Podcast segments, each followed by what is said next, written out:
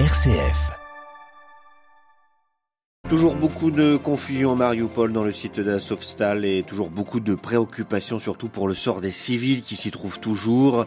Un nouveau convoi de l'ONU est attendu sur place aujourd'hui pour les évacuer. 1300 Palestiniens pourraient bien être expulsés de leur terre en Cisjordanie. La Cour suprême israélienne donne raison à l'armée israélienne qui utilise ce territoire comme terrain militaire. Un verdict dénoncé par les organisations de défense des droits de l'homme.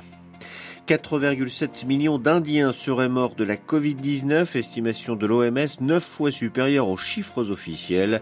Le gouvernement indien est accusé de vouloir dissimuler son échec dans la lutte contre la pandémie. L'eau rationnée à Santiago du Chili, s'il ne pleut pas dans les semaines à venir, la capitale chilienne est confrontée comme l'ensemble du pays à une forte sécheresse qui met en péril les ressources en eau. Réforme de la diplomatie française, fini les carrières diplomatiques classiques, ce qui provoque bien des remous au sein de ce corps prestigieux. On en parle avec Elisabeth Beton de Lègue, ancienne ambassadrice de France près le Saint-Siège, dans notre dossier à suivre à la fin de ce journal. Radio Vatican, le journal Xavier Sartre. Bonjour, un nouveau convoi de l'ONU attendu donc aujourd'hui à Mariupol pour évacuer les derniers civils retranchés dans la Syrie d'Azovstal. Le site constitue la dernière poche de résistance ukrainienne dans cette ville du Donbass, mais la situation sur place, Adelaide Patrignani, demeure très confuse. En effet, Xavier, confusion en ce qui concerne une trêve. La Russie avait annoncé un cessez-le-feu à partir de jeudi matin. Hier soir, le Kremlin a assuré que les couloirs humanitaires fonctionnaient pour l'évacuation des civils. L'armée russe est toujours prête à assurer l'évacuation, a ajouté Vladimir Poutine. En revanche, côté ukrainien, on affirme que les forces russes continuent de pilonner le site. Dans les galeries souterraines de la Syrie, environ 200 civils sont encore retranchés et les combats y seraient sanglants selon l'armée. Des informations contradictoires donc, malgré tout, l'ONU, associée au CICR, a envoyé un nouveau convoi humanitaire pour récupérer ces derniers civils. Déjà une centaine avaient pu quitter le complexe le week-end dernier pour être emmenés à Zaporizhia. La Russie s'acharne sur Mariupol qui représenterait une victoire stratégique dans son offensive, mais depuis le début de la guerre il y a dix semaines, Moscou ne peut se targuer que d'une prise, celle de la ville de Kherson dans le sud de l'Ukraine. Sur le front diplomatique, le président du Conseil européen Charles Michel s'est prononcé hier pour une confiscation des avoirs russe gelée dans l'UE dans le cadre des sanctions contre la Russie. Objectif aider à reconstruire l'Ukraine qui s'est déjà vidée de plus de 5 millions d'habitants. Adélaïde Patrignani et le marché de l'énergie se réorganise en Europe à cause de la guerre en Ukraine. Hier a été inauguré un nouveau gazoduc entre la Pologne et les pays baltes. 2 milliards de mètres cubes de gaz pourront transiter à terme dans un sens comme dans l'autre. Ce tronçon intègre les marchés gaziers de tout le nord-est de l'Europe, de la Finlande à la Pologne, permettant ainsi aux pays baltes de se priver du gaz russe dont ils étaient très dépendants.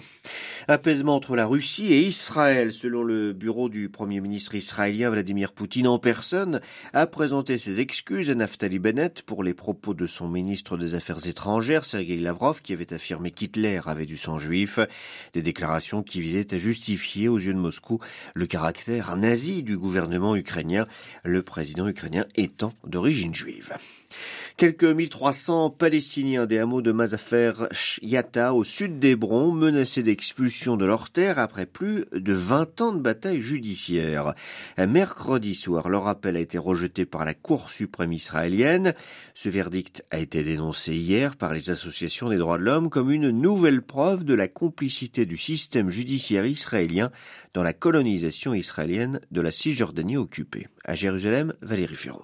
Avec ce verdict, l'expulsion immédiate de dizaines de familles de Massafer Yatin se précise, ainsi que la destruction de leur culture, ces familles vivant principalement d'élevage et d'agriculture. 350 hectares de terre sont en effet réquisitionnés depuis les années 1980 comme zone militaire et comme zone de tir. Au-delà du danger d'expulsion imminente, le cas de ces familles est particulier, leur éviction étant appuyée par la Cour suprême israélienne qui l'a estimée légale, ceci en totale violation de la loi internationale, l'association israélienne B'Tselem a aussitôt dénoncé l'hypocrisie et les subterfuges juridiques utilisés par les juges pour justifier une décision qui conforte la colonisation israélienne en Cisjordanie, mais également, selon B'Tselem, le renforcement du régime de suprématie juive sur l'ensemble du territoire de la Palestine historique. Les Palestiniens et les mouvements de solidarité à l'international ont lancé une nouvelle pétition en ligne pour sauver Massa Yatta. Jérusalem, Valérie Ferron, Radio Vatican. Attaque hier à Elad dans la grande banlieue de Tel Aviv contre des Israéliens le jour de l'anniversaire de l'État d'Israël. Trois hommes ont été tués par deux individus, quatre autres ont été blessés. La police israélienne soupçonne deux jeunes Palestiniens qu'elle est en train de rechercher actuellement.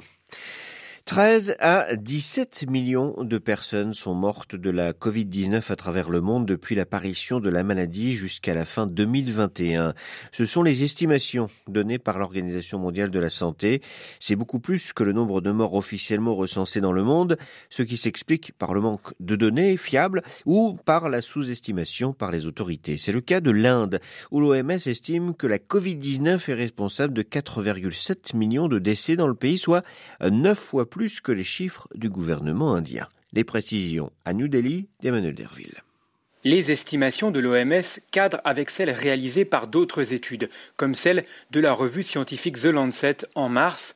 Toutes s'accordent à dire que les morts du Covid en Inde se comptent par millions.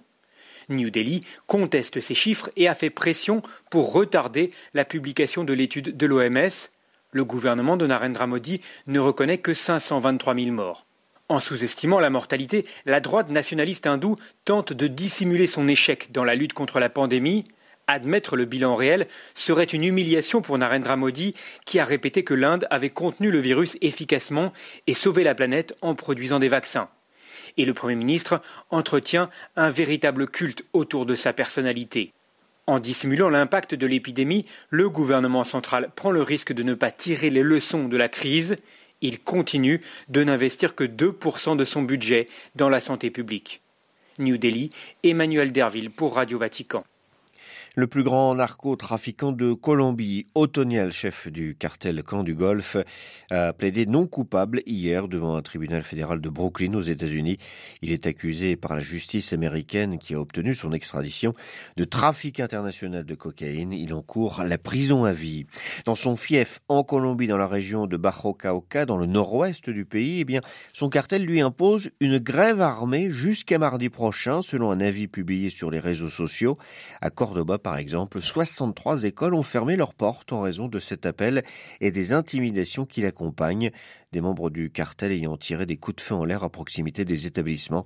Les autorités, quant à elles, craignent que les militaires et les policiers ne soient pris pour cible.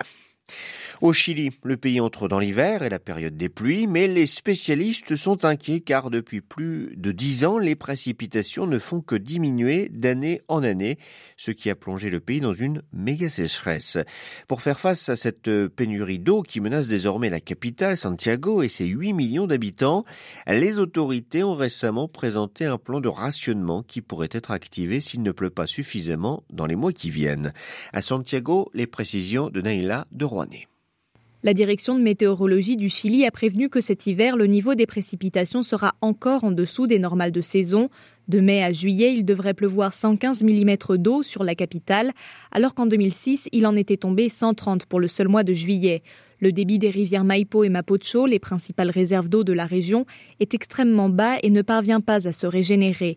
Le gouverneur de la région a alors présenté un plan de rationnement composé de quatre niveaux, l'alerte rouge étant la plus restrictive avec des coupures d'eau rotatives de 24 heures tous les 4, 6 ou 10 jours. Manuel Arroyo est membre de l'Assemblée constituante chargée d'écrire la nouvelle constitution chilienne. Elle est aussi activiste et défenseur de l'eau. Pour elle, ce plan de rationnement ne vise pas la bonne cible. Il ne solutionne pas le problème de pénurie d'eau. Et c'est injuste qu'aujourd'hui les citoyens soient pénalisés alors qu'ils consomment l'eau de manière tout à fait raisonnable en comparaison avec l'agro-industrie ou les grandes entreprises. Ce plan ne s'attaque pas au fond du problème, qui sont les entreprises d'extractivisme qui altèrent considérablement les réserves en eau. Ailleurs dans le pays, de plus petites communes ont déjà mis en place des plans de rationnement de l'eau depuis plusieurs années. À Santiago du Chili, Naila de Rouanet pour Radio Vatican. Comme tous les 6 mai, c'est jour de fête pour la garde suisse. À midi, les gardes seront reçus par le pape avant la prestation de serment des nouvelles recrues qui aura lieu cet après-midi à 17h30 hors de Rome. Une cérémonie que vous pourrez suivre en direct commentée sur notre site internet ou sur notre page Facebook. Cette journée du 6 mai commémore le sacrifice de 147 gardes suisses qui ont protégé la fuite du pape Clément VII durant le sac de Rome par les lanches-quenets allemands. C'était en 1527.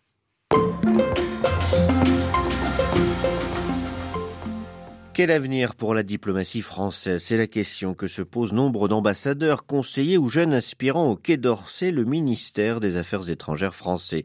Le 17 avril dernier, un décret a été promulgué par le président Macron supprimant le corps diplomatique dès 2023. Dans les faits, cela acte la fin, ou du moins cela tente de décourager fortement les carrières à vie de diplomates. Les futurs diplomates seront ainsi désormais choisis au sein d'un vaste vivier de hauts fonctionnaires provenant d'autres ministères. Selon le gouvernement, la mesure doit permettre une plus grande variété de profils dans le recrutement. Elle est pourtant controversée parmi auprès de nombre de diplomates dont fait partie Elisabeth Beton de ancienne ambassadrice de France près le Saint-Siège. Le système va se mettre en place est un système où la spécificité de la carrière diplomatique risque d'être diluée parce que il sera possible de nommer sur les postes de responsabilité non seulement les ambassadeurs qui de toute façon sont des postes à discrétion du président de la République, peut nommer qui veut, il y aura la possibilité donc de nommer des fonctionnaires venant euh, d'autres ministères. De la même façon, les agents du ministère des Affaires étrangères devront dans leur carrière au minimum faire deux postes qui sont hors du ministère dans une autre administration. Cette réforme ne vise pas à introduire plus de diversité, dans la nomination des ambassadeurs, puisque cette disposition existait déjà. Aujourd'hui, les éléments euh, qui suscitent des interrogations, c'est d'une part là où il y a des compétences à acquérir, parce que la diplomatie, c'est un métier qu'on apprend, qu'on apprend beaucoup sur le terrain. Il est bien évident que si vous avez des ambassadeurs ou des consuls généraux de passage, vous perdez une dilution de cette expertise. Le risque de favoritisme, c'est-à-dire de placer des gens parce que euh, ont très bien réussi dans un cabinet d'un autre ministère, parce que on veut renvoyer l'ascenseur à un moment ou à un autre, ce risque-là, il existe.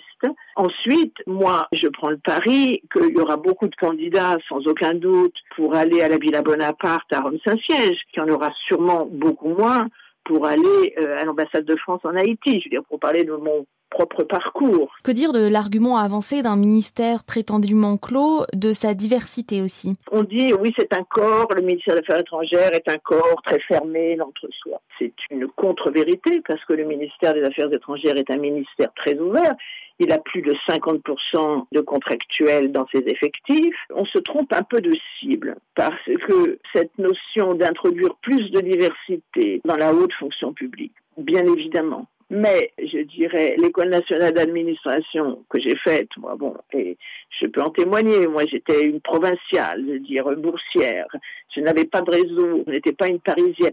J'ai pu l'intégrer. Je pense que la question de la diversité, elle se pose sur l'ensemble du monde éducatif. Que dit cette réforme de la place accordée à la diplomatie dans le champ d'action publique? Il me semble que la situation euh, actuelle montre bien que euh, la diplomatie tient plus du euh, sport de combat que de la tasse de thé. Le diplomate et l'ambassadeur, comme le consul général, a un rôle de représentation. Il est un peu touche à tout. Son champ d'intervention est très large. Tout ceci ne s'improvise pas. La diplomatie, c'est une mission régalienne, hein, comme est celle de la préfectorale.